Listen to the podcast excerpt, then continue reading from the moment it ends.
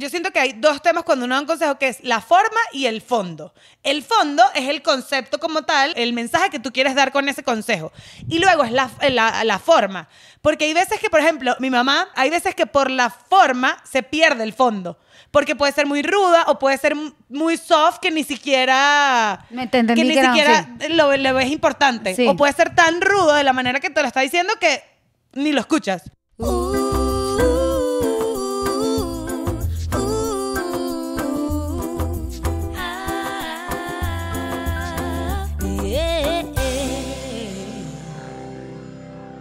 Buenas, buenas. Hello, ¿cómo están? Bienvenidos a Bájale Bájale 2. Ok, yo soy Raquel. Yo soy Daniela y este es nuestro podcast. Es un podcast para que no te sientas solo, para contarte nuestras experiencias, las cosas que nos pasan, porque en verdad a todos nos pasan las mismas cosas y no queremos que te sientas que eres el único o que nadie te entiende. Así es, y estamos súper felices de volver. Han tenido demasiada receptividad con todos los episodios que hemos sacado. Estamos muy felices y justo estábamos hablando de eso, que estuvimos revisitando los 60 episodios, ya vamos por ahí, Sí. o sea, que empezamos en plena pandemia. Y yo pensaba y veía como clips que tenemos en Instagram. Bueno, síganos en las redes, suscríbanse al canal de YouTube, escúchenos por todas las plataformas. Yes. Pero veía los clips y decía como que, qué loco este podcast que nos salvó en plena pandemia. Nos salvó la vida. O sea, y estábamos pasando por momentos duros o complicados. O sea, a nivel mundial de pandemia. A nivel personal también, de nuestras relaciones, de, nuestras, eh, nuestros trabajos, como que pasaron tantas cosas y este podcast fue como nuestra salvación. Pero es que yo veía los episodios, aparte, graciosos, vainas que decíamos, nos cagábamos de la risa o cosas que hablábamos. Y yo decía como que, ojalá que esta sensación que yo tengo de que este podcast siento que nos ha salvado en cierto sentido de nuestra vida, más nuestra amistad, obviamente, que también los haya ayudado a ustedes Sí. de que no están solos, en verdad, de que de que las cosas pasan y son graciosas y duelen y bueno, o sea, o podemos opinar de maneras diferentes o podemos ser diferentes y tenemos aquí un compañero Oliver. para los que tienen, para los que no tienen cámara, ten- estamos aquí con los perritos de Raquel y se acaba de meter en toda la imagen.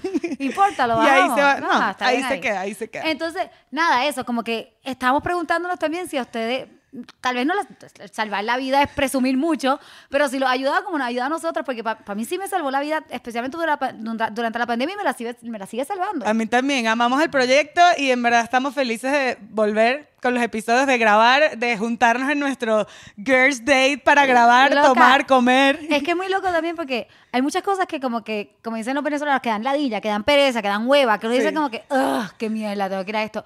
Y yo no siento eso como que venir a Yo grabar. tampoco lo y esencialmente un trabajo, o sea, un trabajo porque Y es al un final lo hacemos todos nosotras. Sí. Bueno, tenemos un nuevo editor que en verdad estamos súper felices con Diego. No sé si han visto, ahora tenemos como más cositas un poquito más Se ve más pro. y más linda, se ve más pro. Entonces, gracias Diego por ayudarnos en todo este proceso. Sí, muchas gracias, Diego, te lo agradecemos mucho. Y bueno, Este- cuéntame, ¿qué te ha pasado en tu vida, Raquel Sofía? Ok, les tengo que contar que ayer lloré en AT&T, en la tienda de AT&T.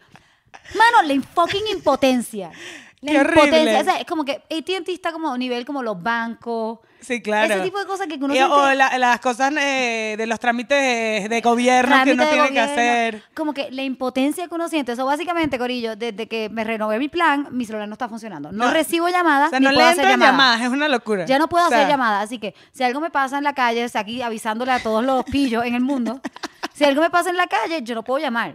Entonces fui, le expliqué, es la séptima vez que voy y como la quinta vez que llamo. No, grabamos un video y todo de ejemplo para mandárselo, mostrárselo. Y, o sea, tú has loco, hecho de todo. Finalmente me dijeron, yo le dije, mira, yo no quiero estar más en AT&T, este, o sea, no quiero, sáquenme, o sea, me quiero ir de esta compañía y me dijeron, no te podemos devolver tu dinero, pues yo pagué un plan que como que lo pagabas completo por dos años, para no tener que pensar en eso más. Entonces me dijeron, no te podemos devolver tu dinero, te tienes que quedar con AT&T. Y yo peleé. Bueno, pero resuélvame algo. Entonces me dijeron, te, te podemos hacer un plan mensual como lo que tienes tú. Ujú. Y así se va a resolver todo. Ok, peleé, no sé qué, me dije, me quiero ir, pero en fin, me tuve que quedar con AT&T. Y después, cuando empecé a llorar, fue, me, me- me hicieron hacer toda una cuenta nueva, buscar esta este, prueba de domicilio, todo, Sí, como si yo no estuviese ya en AT&T. Prueba de domicilio, todo, por una cuenta nueva, eh, eh, dedo, prueba, todo. Fingerprints. ¿Y horas no sé ahí? qué. ¿Cuánto tiempo estuviste Horas, ahí? estuve como tres horas. eh, No por mames. cuarta vez esta semana. Entonces, nada. Después dijeron, mira, ya tenemos todo resuelto. Esta fue la carta que empecé a llorar. Ya tenemos todo resuelto, pero hay una activación de 300 pesos. 300 pesos mexicanos, Corillo, no, No 300 300 dólares. dólares, 300 300 pesos mexicanos pesos. que son como 15 dólares. Y yo les dije, no, yo no voy a pagar 300 pesos. Y me, y me dijeron, es que sin eso, entonces yo les dije, me han hecho perder mi tiempo. Me han hecho venir mil veces. Un servicio que no funciona y les tengo que pagar a ustedes por un servicio Ay, que no, qué funciona. impotencia! Y me dijeron, sí, es que sin eso, yo- es que yo hablé con mi jefe y le dije, mira, pues llama a su jefe de nuevo, yo no voy a pagar 300 pesos. Y ahí, dude, fue que empecé, como que La se empezaron perdiste, a la salir las perdiste, sí, lágrimas. sí. Me sentí súper ridícula porque una estupidez, uno es súper afortunado, pero por otro lado, como que es que la impotencia y el estrés Es la, la y- Y, impotencia. de verdad, como que yo no le quiero dar un centavo más a la compañía, ¿me entiendes? Demasiada rechera. Entonces salieron y me dijeron, mira que si como no va a pagar, pues estoy, lo estoy escalando, entonces hay que esperar a mañana. Y yo dije, mira, no puedo estar sin teléfono un día más. Déjame pagar los 300 pesos. Me dijeron, no, no, ya no puedes pagar los 300 pesos porque, Porque ya ya lo lo escalaron. Cero solución yo de nada. Es demasiada frustración. La o frustración. sea, y se me juntó porque tengo un proyecto bien grande que sale pronto, que estoy ah, grabando, que pronto les, les contaré más.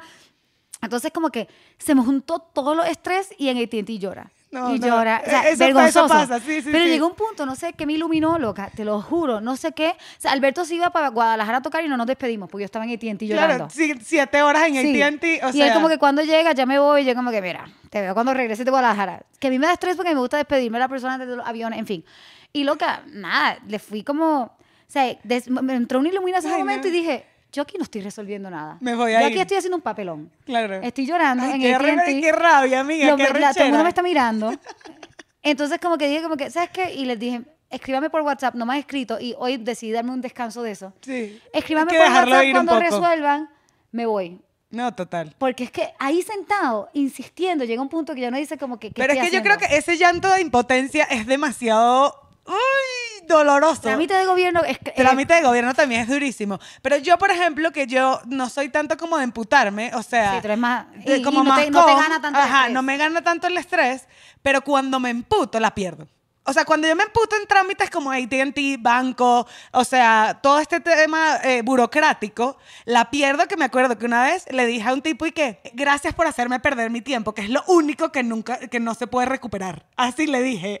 Y la se quedó en un banco, fue Loca, esto. a mí a veces me da pena porque no es culpa muchas veces del empleado, el sistema de mierda, pero ellos reciben como el. El- sí, el, el sí. punch de la gente, Pero- al final de atención al público, pero, ¿sabes? Hay demasiada rabia cuando las vainas no funcionan y al final vivimos en México, que hay veces que las cosas burocráticas son complicadas, como en te- tercer mundo, pues, en fin, que también en- pasa en, Latinoamérica. to- En, Latinoamérica En toda. Latinoamérica es imposible. hacer- Venezuela es horrible. Puerto Rico también. O sea, Latinoamérica es complicado hacer trámites. Yo estoy haciendo un cosa. trámite que yo lo mandé hace un mes a Venezuela, como un mes y medio. Y ahorita, esta semana fue que lo metieron. Y yo, si se mandó hace un mes. Ah, no, es que los tribunales estaban cerrados por vacaciones. ¿Y tú que sí? ¿Y el país? O sea, ¿qué pasa? Sí. Locura. No, O sea, fui a la embajada, les contaba con Dona Daniela, fui a la embajada venezolana a sacar una visa. La aventura. Quiero ir a Caracas. Y entonces, este, lo- y los gringos tenemos que sacar visa. Entonces fui y lo gracioso fue que me dijeron, ok, sube al tercer piso y pregunta por Juan, no sé, en fin. Y subo y Juan salió y hora, y esperando, y hora, y hora. Y yo en un momento dije, y yo, yo sí como, ahí sí, yo, ahí sí se me sale lo gringo, cabrón. Yo sí como que, Claro. ¿y Juan va a volver? Como que... ¿Y dijo- alguien me va a atender? le, me dijo, le toca esperarlo. Y yo, ok, la oficina cerraba a las 2 y a las 1 y 55 entró Juan. Coño, su madre, vale. Estresadísima. Y creo que lo más horrible de todos esos trámites es cuando uno no. La incertidumbre. O Obvio. sea, la incertidumbre de que nadie te dice nada o no sabes cómo es el proceso. Y es como, y como que, uno, ¡Ah! y uno siempre siento que en esos sitios, como que en esos momentos, uno mira para el lado y lo que ve es como Una angustia tristeza. general. Sí, hay como una angustia. Angustia generalizada. Sí, ¿sabes? hay como mamás con bebés, niños llorando, ancianos como esperando horas, como que es como una angustia colectiva. Sí, sí, sí, total. De todos los lugares burocráticos. Eh, es muy- o sea, Esa es mi historia, de como que llorar en un AT&T es como el equivalente de cagarse en los pantalones en un lugar público, pero por los ojos. Como que literal.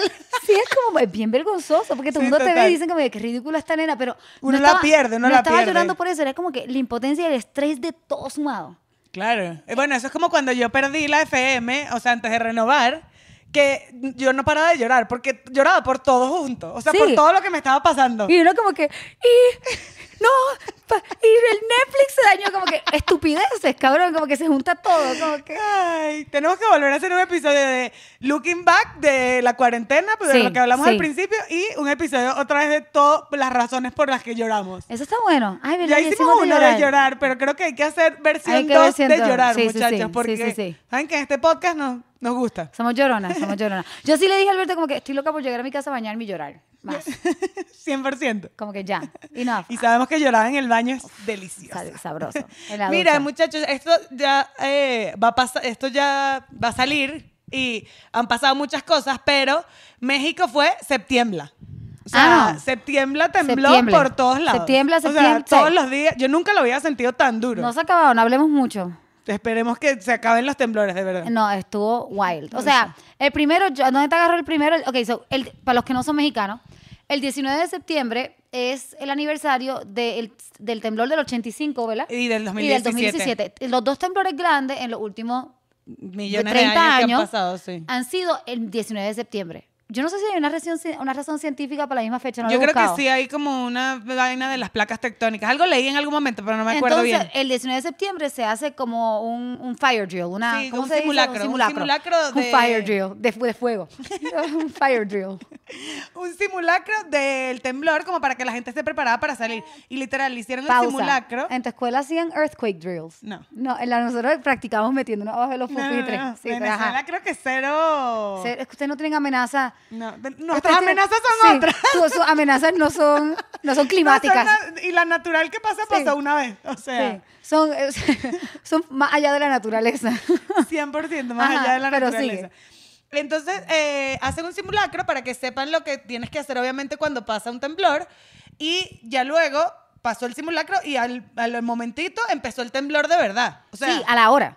A la hora. A la hora, locura. yo estaba en una tienda vintage comprando algo para el simulacro y salimos y lo hicimos. Yo estaba con Greta, Ah, ¿sí? que estuvo en el podcast, vayan a escuchar el episodio de Mi novia es músico. Y Greta estaba diciendo a la gente, que tú le decía a la gente, pero salgan, no aprendieron del 2017, practiquen el simulacro, salgan. Y a la hora de que Greta regañó a todo el mundo por no practicar, tembló. ¿Y seguían ustedes en la tienda? Ya yo estaba en el Uber, yo temblé en el Uber. Ah, ¿y cómo se siente en un carro? El- el- pero yo no, es que tú, yo no, yo no estoy, yo no estoy como tan consciente del... Porque uno no tiene ese chip. Yo no o estoy sea, tan yo no tengo tampoco, yo no, Alberto lo siente cabrón. yo no lo siento. O Entonces, sea, ajá. Sí, lo que estaba en el carro y el, el tipo, di- el Uber driver dijo, está temblando. Y de momento el carro hizo, brrr, sí se movió, cabrón. No, Y la sí. gente estaba afuera. Y yo iba, mi desespero era que Alberto estaba solo, mi novio, con los tres perros.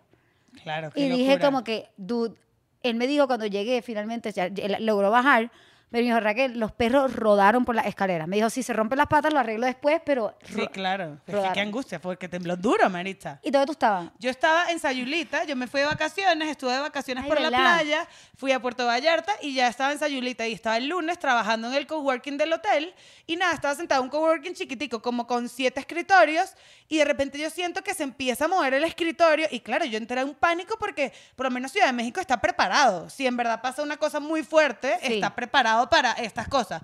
Era, esto era un pueblo surfista. O sea, esto, ¿qué, qué nivel de preparación tendrán los edificios de ahí que construyeron? O sea, Claro. eso fue lo que yo pensaba cuando temblaba, que esta vaina se va a caer, este edificio se va a caer, porque se temblaba el escritorio, el vidrio hacía así, las Horrible. lámparas se movían y yo paralizada así, agarrada de la mano con mi amiga que está enfrente trabajando en el coworking, las dos agarradas de la mano y que ¿qué hacemos?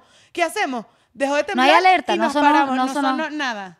Claro, es que es un pueblito. Para los que no son mexicanos, aquí suena una alerta sísmica. Sí. Se suena como un minuto antes. Loco, ajá. Sí. Hablemos del segundo temblor. Porque tembló el día después. El día después, ¿verdad? no, tembló. Esto fue el días después. lunes y el miércoles tembló. El miércoles en la noche. La primera vez, yo creo que aquí casi nunca, por lo que vi en Instagram, casi nunca tiembla por la noche. La gente durmiendo. Sí, sí, sí. La gente dijo como es la primera vez que me es bien toca. gracioso porque yo fui a ver a Dualipa, fui al concierto de Dualipa y obviamente me tomé unas chelas, no sé qué, llego en la madrugada, hambrienta, porque no había comido nada, y abro la nevera, y abro la nevera así, y me da un mareo, pero que yo, se me mueve el piso y yo, verga, estoy borracha. Ah. Y dije, estoy borrachísima, ni que hubiese tomado tanto. Y claro, empiezo a ver el celular y empiezan a escribir mis grupos, las amigas, todo el mundo, y empiezo a escuchar las puertas del edificio y yo, ah, no, es que tembló. Sí. O sea, Sí, eh, yo estaba dormida y yo no sé cómo Alberto, mi novio, escuchó y me dijo, está temblando. Pero lo que me dio estrés es que Alberto empezó a contar. O sea, eso es lo que te iba a preguntar. a ¿cuán- contar un minu el minuto. eh, un minuto antes. Alberto empezó, uno, dos, Mierda, tres, qué nervios. Loca, estresadísima, como que Alberto contando. Y loca, agarramos a los perros y ahora tenemos como una táctica nueva para que esto no nos vuelva a pasar el estrés de dejar la llave pegada. Y los perros tienen como un harness, lo de, la, lo de los Claro. hocicos que usan. No dejar eso pegado. Claro. Es más fácil amarrarlos del cuello y ya. Directo. Yo los agarré y salimos y Alberto se trajo los collares. Yo no traje nada. Yo bajé en una pijamita enana y media y Alberto bajó descalzo. No, yo no lo sentí. Yo sentí fue el mareo que yo te no digo. sentí, yo no sentí nada. Pero me asusté. Alberto empezó uno, dos y después iba por 20, 30 y amarrando así los pelos y yo, ¡ah! ¡Qué estrés! No, sí. Ay, no, qué angustia. Bueno, cuéntenos ustedes cómo, dónde, ¿Dónde les estaba? agarró el temblor. Sí, en verdad, hablando claro, es bien cagante. Es súper asusto. Yo me Es asusté horrible porque también después yo estaba en la playa y tipo, alerta de tsunami. Así lo vi. No mames. O sea, yo que sí, vamos a correr de aquí. Loca, a mí, una cosa, yo tenía como un, un nerd al fin. Yo tenía como un bolso de terremoto Ah, que claro. tenía mi pasaporte, cash, ropa. Bueno, deberíamos tenerlo. Lo, no lo guardé. Ya lo guardé, lo, lo Bueno. desmonté. Porque uno no agarra un coño. Yo, per- yo personalmente, No, no con- agarra por lo menos con El tres celular. perros, uno no agarra, yo no agarré ni eso. Ni el Yo no celular. agarré nada. Yo el celular siempre Es que lo tenía agarro. los perros, pero bueno, y este estaba con Alberto. Claro. Pero como que yo siento, yo lo guardé, volví y saqué. Pero creo que uno debería tenerlo, o por lo menos algo chiquito, en la, o sea, algo cerca de la como- puerta, tal vez algo cerca de la puerta. Es O que en yo el no- closet, que lo puedas jalar y sales corriendo. Pero Dude. no sé, o sea, siento que es súper complicado. Es que en ese y- momento yo no, no sé. Yo vi gente que bajó con backpacks y cosas y yo como que, wow, lo admiro. Yo bajé con los perros así como una loca. Qué locura. Me sorprendió que los perros se comportaron. Muy bien. Eh, como que yo creo que al vernos en estrés dijeron como que aquí está No, yo pasando siento que algo. todos los que tienen mascota la pasan más complicado porque, o sea, tenemos una amiga que tiene dos gatos y los tiene que meter porque los gatos, Los claro, gatos no los puede agarrar, y no los puede O sea, agarrar, no los puede agarrar. O sea, los tienen que meter en los kennel y sacar con los kennel, salir corriendo con los kennel. Es, un- es complicado. Hay gente que los deja porque dicen que los gatos se defienden. Que Claro, pero seguro igual que sí. angustia. Que estrés. O sea, te- bueno. No, que estrés. Bueno, Bueno, cambiamos. esperemos ah, que todos estén bien. Y entonces, en fi- encima, yo tuve PTSD del 2017 con el huracán María y el terremoto de aquí. Y, Y Puerto Rico Fiona, ahora Fiona en Puerto complicado. Rico y el terremoto de aquí. Y obviamente no estuvo tan grave ni el, ter- el temblor ni el ni el Ni ni, Fiona. el- ni Fiona, pero Puerto Rico está así vuelto mierda como si hubiese pasado Esperemos María. que para que cuando ya haya salido esto, tengan luz, Todo el por mundo favor, tenga luz, Corillo. por favor. No, en verdad está, y ha sido como que yo no sé si a ustedes les pasa, mano, y a ti, yo sé que te pasa, como que Sí. cuando están pasando cosas así, mano, uno no- no se anima ni a postear y como que Sí, ni a subir es nada, es duro. ni es bien difícil, ni a ver las redes, como que es bien triste. No, mano. y lo que hablábamos antes, eh, cuando estábamos offline, que era como que, o sea, qué rabia que siguen pasando cosas y todavía eh, no estamos preparados, que es como Sí. deberíamos estar más preparados para Sí. todas estas cosas, cuando pasan huracanes, cuando Sí. pasan tormentas, o sea, sí, lo de Puerto Rico, de cinco años después de María, que se cayó el mundo y cae, pasa una tormenta que no es ni la mitad y de nuevo todo desastre. Sí, sí. O sea, los hospitales sin luz, yo he estado donando a los refugios, albergues de perritos, compartiendo información, o sea, sí ha estado hardcore. Ok, pero bueno, pasando a noticias más felices. Me queda la ropa, muchachos. Ayer me quedó una falda que no me quedaba. Este pantalón también me quedaba mucho más apretado y esa es una buena sensación. Si te queda la ropa que antes no te quedaba, ¡ah! es como encontrarse dinero en el bolsillo. Ay, sí, qué rico. Es una buena Eso, sensación. loca, te ves bella. Está, Gracias, estás picking, también, cuidado, amiga. no te pongas demasiado buena que después va- es para abajo. Ahí vamos, ahí vamos. picking. Bueno, vámonos con el tema que esta intro estuvo bien divertida. Jugosa, pero yo siento que la intro es tan divertida. Amo, también. Sí. Ok, aquí vamos a bajarle dos. Hoy vamos a bajarle dos a los consejos. Uh, ok. A ver. Esto se nos ocurrió, ¿por qué se nos ocurrió? Fue idea de Se nos Daniela. ocurrió porque vimos un video de Gracie, la, la que canta, que decía un TikTok y decía como que si yo te estoy pidiendo un consejo, te lo estoy pidiendo a ti o tu opinión. O sea, bueno, era más tu opinión, pero estoy pidiendo tu opinión, te estoy pidiendo un consejo, te lo estoy pidiendo a ti, sinceramente, para que en verdad seas sincero conmigo. No me lamas los huevos o no me digas algo por decir. que yo quiero escuchar. Ajá, que yo quiero escuchar. Dame un buen consejo o dame una buena opinión de lo que te estoy pidiendo. Sí, porque sé sincero. Sé sincero. Entonces creo que de ahí sacamos el tema porque, nada, normalmente siempre o nos damos consejos nosotras o escuchamos consejos o leemos cosas. Entonces creo que era un buen tema porque a todo el mundo le pasa. O sea, a todo, el mundo nos, di- nos, nos dicen consejos o decimos nosotros consejos. Dude, a mí me pasó, o sea, como que whatever, pasó cosas musicales que como que de- después me dicen, es que, es que yo no sé por qué hiciste esa producción así, o yo no sé por qué. el es consejo que- después de lo que ya pasó. Sí. Eso no tiene sentido. Como que cabrón, O sea, te mostré la música antes de que saliera y no me lo dijiste y ahora me estás diciendo, es que yo no sé por qué hiciste eso así. Fuck you. claro, o sea. Debería haber hecho esto de otra Debería manera. haber hecho, o sea, que yo creo que ahí entra, ahorita vamos a una clasificación de consejos, muchachos, pero el consejo que te dan después de lo que ya, de, de que ya es irreversible. Eso no lo metimos en la O lista, sea, pero dude, pasa mucho en la música como que, para los que no saben, tú sí sabes, hay como, uno hace la canción, después hay un proceso de mezcla master, que ya es irreversible, ya no hay nada Sí, ya no hay- ya no- los A cambios no se pueden a hacer. gastar una billonada que nadie tiene. O sea, a menos que sea un artista gigante, qué sé yo. Claro. Entonces, hay gente que después cuando le está mostrando ya la canción masterizada, que sí con video y todo. Sí, claro, todo, el ya. video listo, todo Plan listo. de marketing. Ay, debiste haber metido aquí como Sí, una percusión. sí. Y es como, No sé por qué. La, la batería yo lo, lo hubiese hecho como más así. ¿quién ¿no? te que- pidió el consejo? Marico, me lo hubiese dado hace 800 años, no ahora que está listo y que no puedo hacer nada. Literalmente no puedo hacer nada. Qué, río- qué rabia. Sí. Alguien una vez me dijo que tampoco lo metimos, pero si vas a dar una un consejo, o sea, tiene que ser de algo que se pueda cambiar, no de algo que no puedas cambiar, porque ya es irreversible. Estoy Entonces el consejo no sirve para nada. Estoy de acuerdo, estoy de acuerdo. 100%. Yo, una cosa que escuché de consejos que no sigo porque ya vamos a hablar de eso, pero una cosa, cosa que escuché de consejos que lo dice Brene Brown es que uno solamente tome consejos de la gente que está in the arena, o sea, en la arena, en la arena Sí, en el ring en contigo, el o estadio, sea, en el en- ring. ajá. Una gente que esté peleando en el ring igual que tú, esa es la única gente que te puede dar consejos. Tú no puedes recibir consejos de gente que no está en el arena, en el ring, Claro, peleando, en, la misma posición que tú, en lo mismo que estás haciendo tú. O sea, yo sí entiendo que obviamente hay un concepto, el concepto de empatía. Claro. O sea, que de ahí, si tú das el consejo desde un lugar muy empático, porque yo me pongo en tus zapatos y puedo Claro. entender, o sea, eso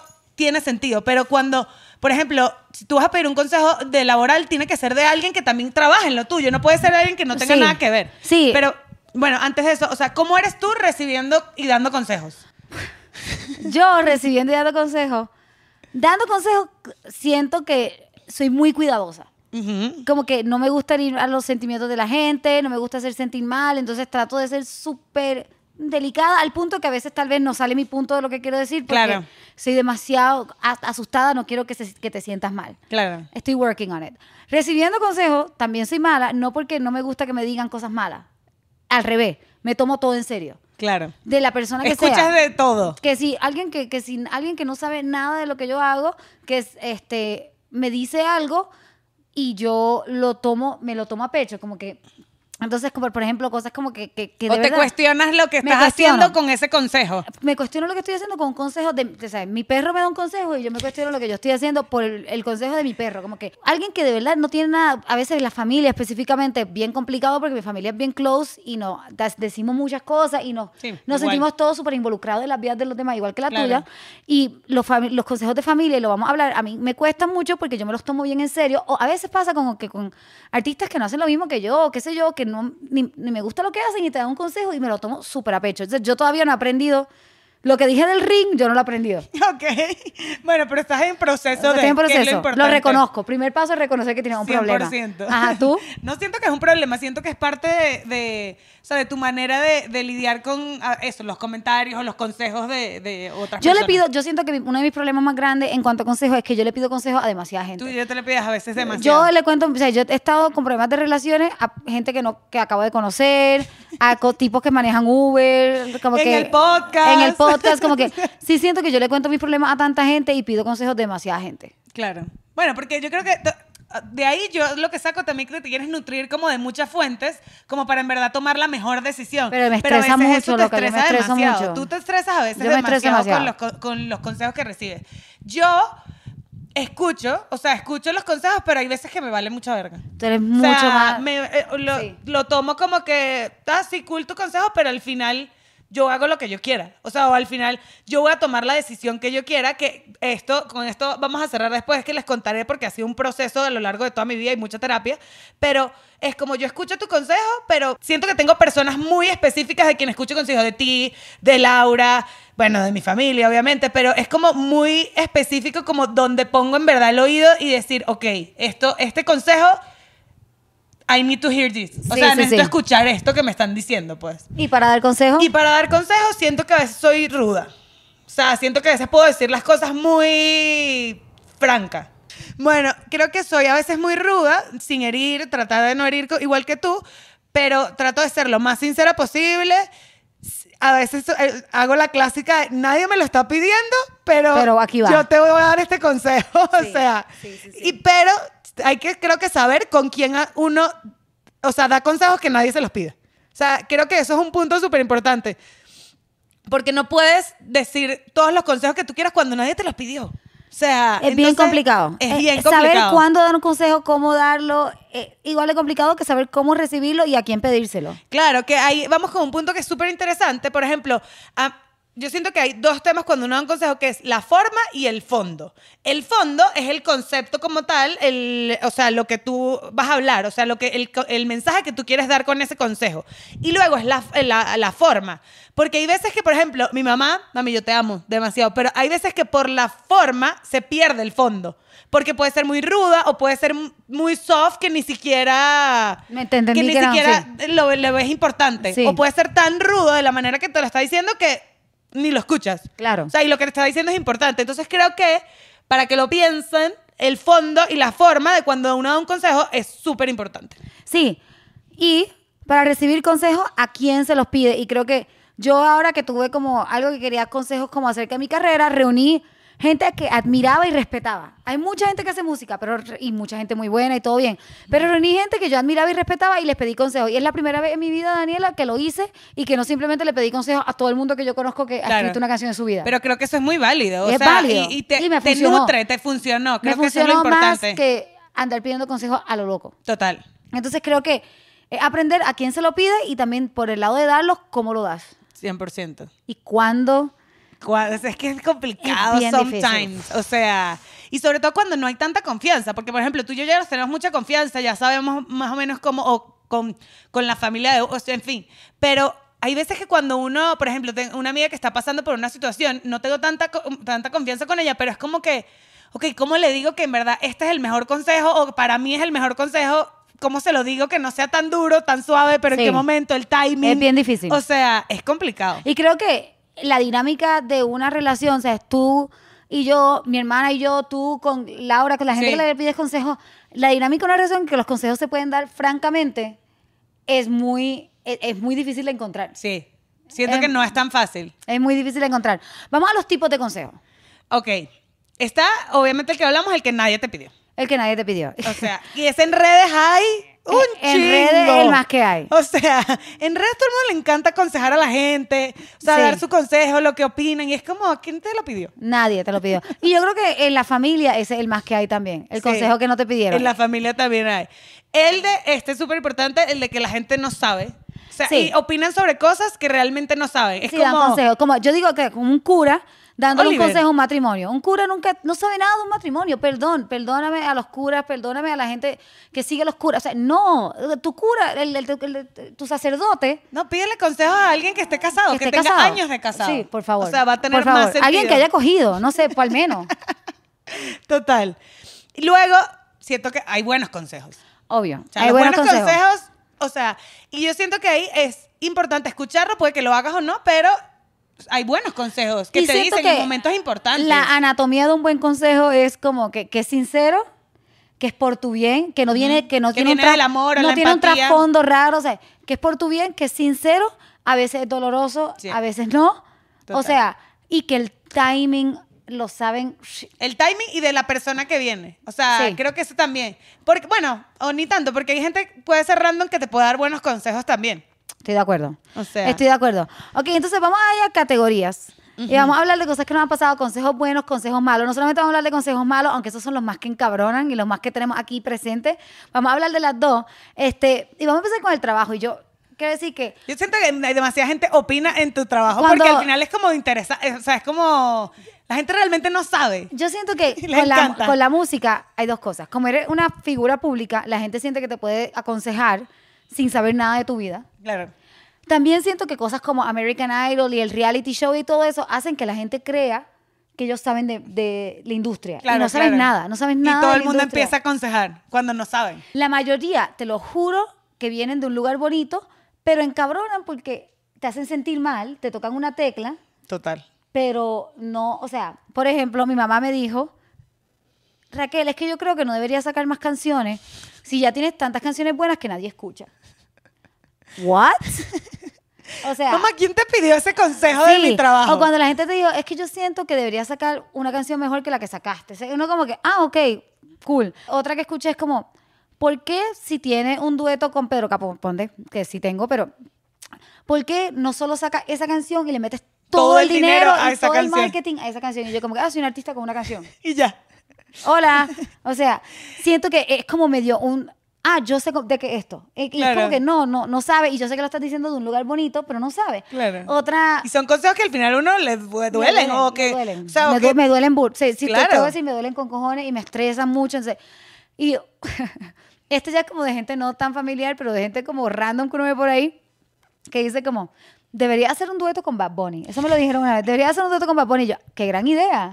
¿Tienes su número? Pásame el número, Pásame por el- favor. pásame o el sea, contacto. Qué buen consejo.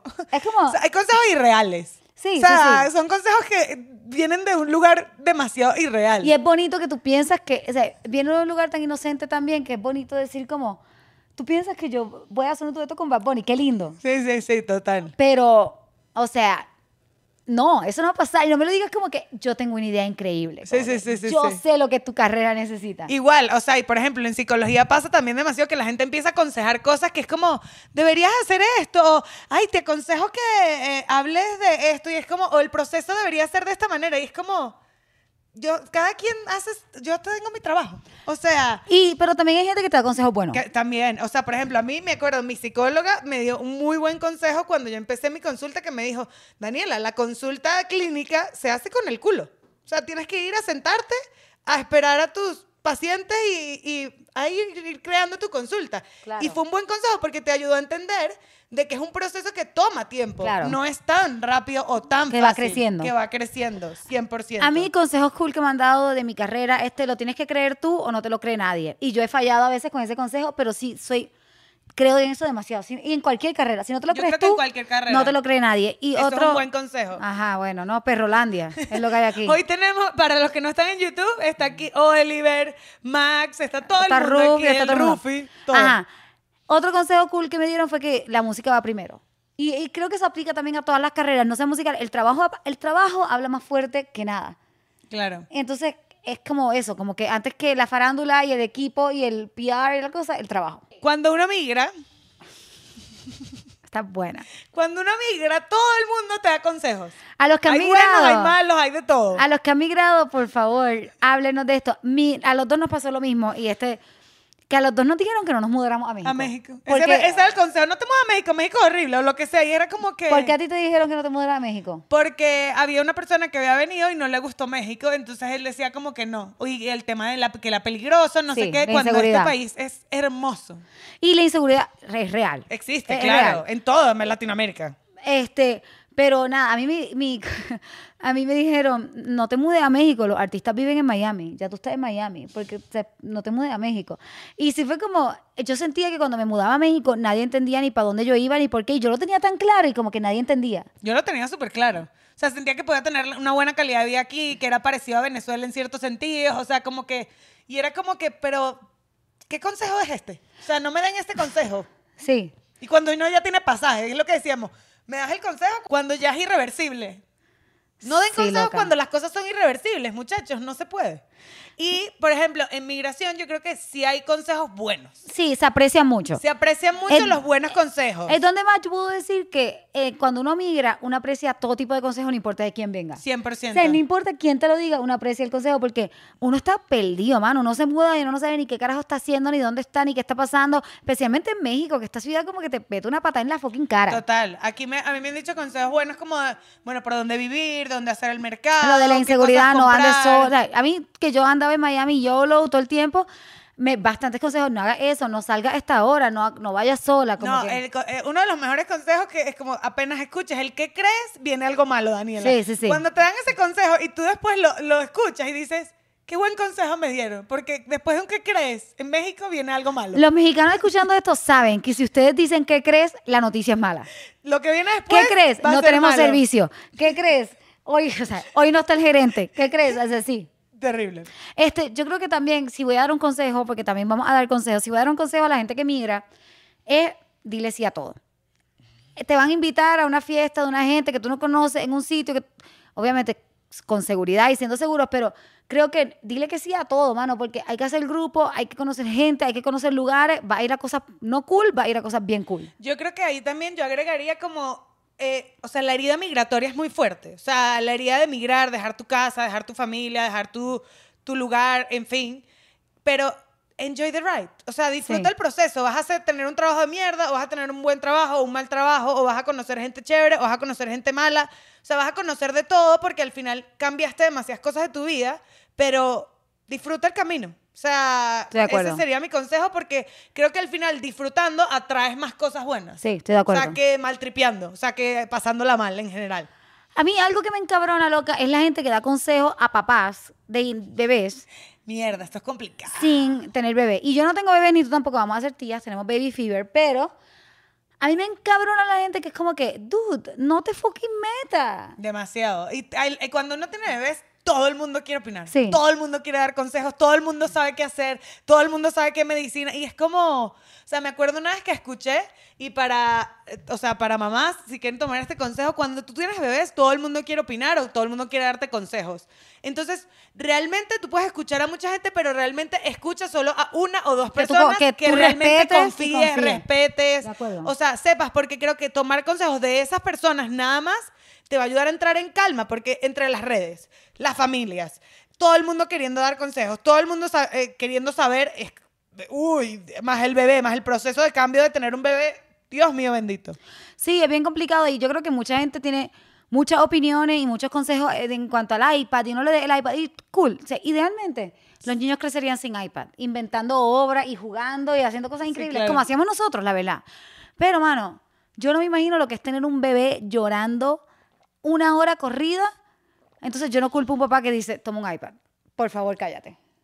Cada quien que Y, y cada quien, eso, yo, eso es una cosa que veo como que a mi hermana que acaba de estar embarazada, como que los consejos constantes, y está cool, yo sé que vienen de un lugar de amor, pero llega un punto que es como que, ay, ya, Importante. déjame ser, ya. Ok. Bueno, ajá. El- el, el que tema- todos esperan. El tema más importante, en el que más la gente tiene consejo, en el amor. en el amor. Todo el mundo quiere opinar, a veces de la relación del otro, del breakup del otro, de lo que sea del otro. Todo el mundo quiere dar un punto en el amor porque, bueno, todo el mundo ha vivido amores o Y, desamores. y lo primero que hay que decir es que cada relación es un mundo diferente. Ninguna relación es igual, entonces dar, está cool dar consejos desde un lugar bonito, pero entender también que tu relación no es la relación mía ni la relación tuya ni, ni de nadie. O que no me interesa el consejo que me estás dando. No me interesa. O sea, ¿cuál ha sido un buen consejo que te han dado a ti en el amor? A mí el mejor consejo de los mejores me lo dio mi abuela una vez que yo estaba como, yo, es que uno sí, a a veces tú no te dices como que, mano, qué pendeja yo he sido. Sí, yo sé que lo dices. Como que uno se rebaja Me pasa, me, me pasa tanto. Uno se rebaja, yo siento que yo me rebajo demasiado y ubico como key moments O sea, es que en los que me nosotras rebajé. somos- o sea, algo que tenemos en común que a veces somos muy dadas por el Somos otro. muy dadas O sea, por el otro. Nos importa que el otro esté bien, que, o sea, que el otro esté perfecto, que sea bien, que no quedar mal, que nadie esté peleando. y terminamos a veces como pendejas nosotros. Claro, nos ponemos a nosotras de en segundo plano en vez del primero. Claro, exacto. Mira, no. No, bueno, ya. Oliver, bájate, bebé. Entonces, ajá, yo, a mí mi- me, lo dio mi abuela, yo le estaba contando un peo que estaba teniendo con mi novio y no sé qué, y me dijo, no te agaches demasiado que se te ve el culo. Y ese consejo yo lo aplico en todo en mi vida, trato de, y es eso, como que, dude, no le des tanto poder a la otra persona, respétate a ti mismo, como que realmente no tienes por qué estar agachándote tanto, rebajándote tanto, dando tanto. 100%, es un súper buen Es un consejo. súper consejo. Y un mal consejo que me dieron, lucha por amor, gánatelo. Tú no tienes que luchar por nada, tú no tienes que ganarte a nadie, que te quieran y ya.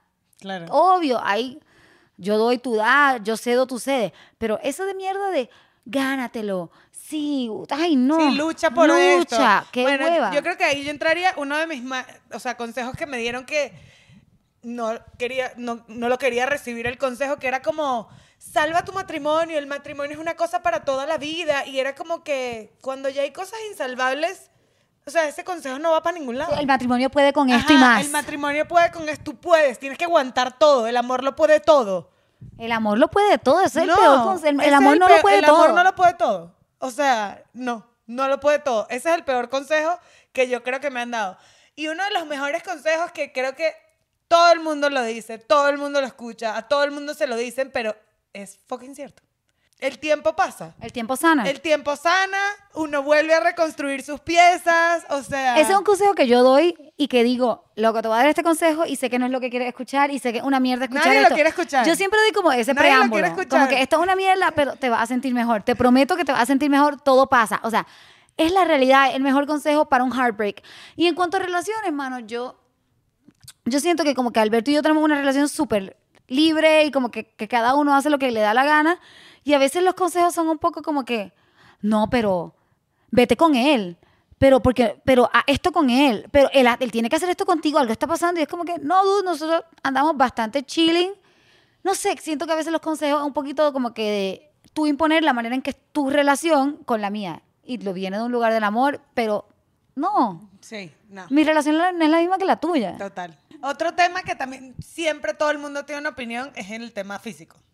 Ah, no, obvio. Y aquí creo como que... O sea, siempre alguien quiere opinar a nivel de nutricionista, ejercicio. No, todo el mundo es nutricionista. Todo el mundo es nutricionista en Instagram. Todo el mundo. Todo el mundo, todo- Todo el mundo da consejos de nutrición, eso de ejercicio. Hay nutricionistas reales en Instagram muy buenos. Sigan a esos, como que, o sigan lo que les dé la gana, pero traten de tomar consejos de gente que de verdad sale, sale de nutrición. Yo escuché una vez de chicas que hacen lo de what I eat in a day, esa mierda de qué como en un día, y quitan cosas, o sea, es como que quitan cosas para que parezca que comieron menos de lo que comen. Entonces siento que Sí, puede que no sea tan real a no veces es tan los real. A consejos. veces, depende de quién siga, no es tan real. Entonces, un chia pudding a mí realmente no me llena por la mañana. Y por ejemplo, siento que hay veces que nos dan consejos de nuestro cuerpo. O sea, Sí. por ejemplo, a mí me hubiese gustado escuchar un consejo duro cuando no estaba en mi mejor momento del cuerpo. O sea, porque creo que a veces, coño, Dani, A mí me lo dieron y me cambió la... O sea, yo en verdad hubo un tiempo que estaba en una super depresión, engordé y no me sentía bien conmigo misma. Pero como que yo no lo aceptaba. Qué loco cuando uno como yo que... no lo aceptaba Uno no lo acepta. Yo no lo aceptaba. Y dude, si tú estás feliz con tu peso y con tu cuerpo, no estamos diciendo eso. Yo no estaba feliz, pero tampoco lo aceptaba. Y mi hermana, Hard Truth, me dijo como que, mira, Raquel, tienes que rebajar 5 libras. No, te dijo Yo como te que- aconsejo. Me dijo, deberías. Yo creo que deberías rebajar 5 libras para que te veas súper bien. Y me dolió, y lloré, y le, la- le peleé, y llamé a mi mamá. Y mi mamá llamó a su novio, Bueno, le dijo... consejos dolorosos. Entonces, ¿escuchaste qué papelón? Mi mamá, estábamos en casa cuando ella me dijo eso. Y yo, no, le dije algo como que tú no sabes mi vida. Una estupidez de esas que uno dice. Y entonces ella, yo, esto es músculo, una mierda así le dije. Y loca, con la cara cincha, o sea, no estaba chévere. Y no me sentía bien, estaba triste, estaba mal en todo el aspecto. Entonces, yo también soy de las que creo que uno se, ve- se siente bien Todo completo, completo. es todo el whole package. y eso no tiene que ver con flaco ni gordo ni nada. Tú te sientes bien como tú te sientas bien, pero tiene que estar completo. Y mi, mi mamá yo le Llamó a dije, su "No", novio. Llamó a su novio, que es su esposo, básicamente, y le dijo, ¿tú crees que Raquel tiene que rebajar? Le preguntó como... Y él dijo, yo no me voy a meter en esto. Y que muy buena decisión, muy buena decisión tomó y que yo no me voy a meter en esto. Pero yo se lo agradezco un montón a mi hermana. Y, mano, volviendo a, a como las relaciones, una vez yo estaba cagándola con un novio y haciendo cosas que no se deben hacer. Y mi hermana me dijo, tienes que dejarlo, deberías dejarlo. Y me encabroné con mi hermana y no la hablé. Pero no la hablé como por seis meses, tres meses, cuatro meses no hablamos. Y para nosotros eso es mucho. Y después le pedí disculpas porque tenía razón. Entonces yo siento que también con el cuerpo y con cosas que uno no ve. A veces uno necesita el hard truth. Sí. Y hay gente que te la da y hay gente que no. Y ella me dijo, yo siento que deberías rebajar cinco libras. Y la rebajé y me sentí mil veces mejor. 100%, o sea, pero creo que es delicado, porque por ejemplo, a mí también, yo pe- un, un periodo que estaba, tenía sobrepeso, no me sentía bien también, pero estaba como en quinto año, y tenía un correo, yo creo que se los he contado, pero tenía un correo que era la flaca 700, y una vez mi mamá, y que deberías cambiar ese correo por la gorda 9000. Y es como que, Wow, ma, es un... qué rudo. o sea, Ahí está la forma. Ahí está la forma y el fondo que me estás diciendo, mira, estás gordita, Madani, a ver si bajas de peso, pero la forma y el fondo es importante cuando uno da los consejos. Sí, estoy de acuerdo, estoy de Y acuerdo. bueno, entrando en eso, en el tema de las familias, las familias siempre aconsejan. Yo las que- mamás, los papás, las tías, les encanta. Para mí este es el tema más complicado porque la familia sí lo hacen de, de un lugar de amor. 100%. Pero siento que a veces las formas. Y, y las yo creo que lately, las mamás específicamente están con los consejos, consejos con insultos. O sea, el Consejo consejo, sa- viene. consejo con sabor que- insulto. co- consejo viene como que tú no eres. Tú no tienes sentimientos. O sea, yo te voy a decir esto y yo no sé si tú te duele o no, si tienes sentimientos o, O sea, no, pero te lo voy a decir. No sé si algo, como- no sé si algo de como que la edad, de como que ya yo estoy en mis 60. Y nosotros ya- en nuestros 30, que es como deal with that. Sí, como o que sea, yo no tengo tiempo para hacerte sentir bien y tú ya estás grande para no tener que sentirte bien todo el tiempo. Y es como que, dude, las mamás andan consejo con sabor insulto. consejo con sabor duro. O sea, por favor, si a ustedes les está pasando, cuéntenos. Dios Porque a nosotras nos está pasando. Sí, entonces creo que es difícil lo de la familia porque viene de un lugar de amor, porque uno quiere, uno no quiere que ellos sepan, esto es lo loco de la familia, uno no quiere que ellos sepan que te quisieron sentir mal. Total. Ah, Yo creo que con las mamás es diferente porque hay mucha confianza, pero uno no quiere que ellos sepan que te están haciendo sentir mal, porque entonces ellos se van a sentir mal y ellos no dijeron de esa Sí, sí, sí, manera y como que, pero, uff, Es complicado. Siento que cuando uno cada vez más grande, es más complicado todavía. sí. Y bueno, nada, eh, hablando de, o sea, entre consejos de amistad, Fíjate, no, los perros están yolo. los perros quieren salir en la cámara. Son todos Ya, aquí. bájese todo el mundo, salga de aquí. Salga de aquí todo el mundo. Que no sean tan needy. Le puedo dar un consejo, no sean tan needy, cookies.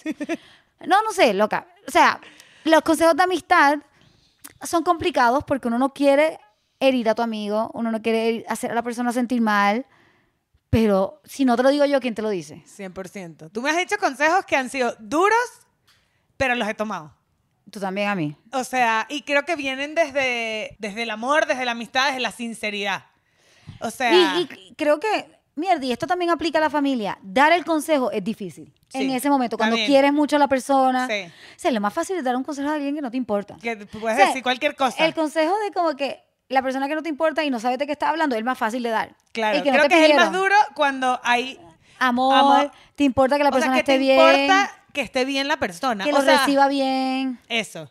Y nosotras hemos tenido momentos duros, consejos que nos han herido, o sea, y hemos también sabido como diferenciar como, ok, esto me dolió, me dolió, pero lo agradezco. O Sí. sea, creo que eso es Y importante. yo creo que lo que, algo que yo agradezco de ti es que es que nos decimos la verdad y esa sinceridad que viene con los consejos no me hace dudar nunca de tus consejos. Por ejemplo, como que el otro día que, mano, llegué borracha a la casa, en verdad la super cagué. La super cagué con mi novio. Otro día le eché el cuento cuando no me dé tanta vergüenza.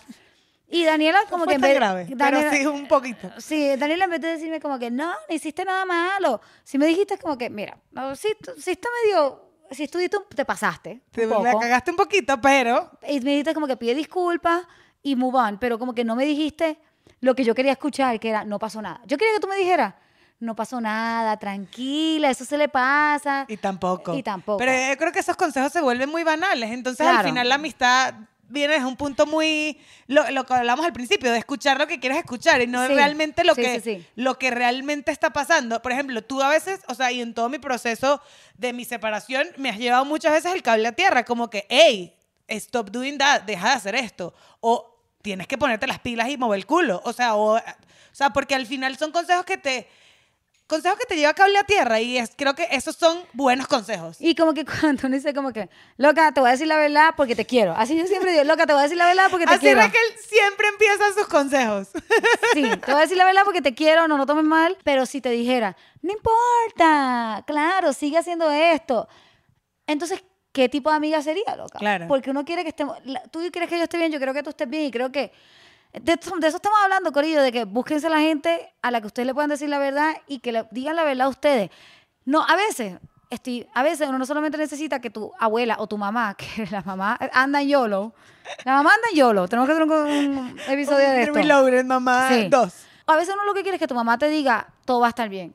Pero las amigas, mano, a veces lo que necesitas escuchar es, loca, la estás cagando. Literal. La estás cagando, revísate. Sí, o haz esto o no Haz hagas esto, esto. no hagas esto. Bueno, yo que les decía, o sea, cuando yo estaba adolescente, eh, viviendo en Venezuela con mis dos amigos, Ernesto e Inés, me acuerdo una vez en las escaleras del edificio de Inés que me hicieron una intervention. Porque, ¿Qué te dijeron? O sea, me agarraron los dos y me dijeron como que yo era una persona como como les decía, que somos muy dados con el otro, que nos importa muchísimo la otra, las otras, que la otra persona esté bien, yo me dejaba influenciar. O sea, me dejaba influenciar por los consejos que ellos me daban. O sea, yo no escuchaba el consejo y yo hacía lo que yo quería. No. Ellos me decían, lánzate por un puente y ese era lo que yo hacía. O sea, Claro. yo hacía eso. No es que escuchaba el no- consejo. Tú no escuchabas el consejo y después tomabas una opinión sobre el Claro, consejo. una, yo tomaba, ok, escucho tres consejos y bueno, yo voy a tomar el que yo creo o hago una mezcla de todos. O escucho Yo- tu consejo, pero no me parece. Ajá. Nunca hacía eso. Nunca hacía eso. Yo era muy influenciable en ese sentido. Y ellos me dijeron como que, mira, Dani, creo que deberíamos, y se los agradezco hoy en día porque, mira, lo recuerdo hoy y eso fue cuando yo tenía como, ¿qué? 15 años, 16 años, no me acuerdo.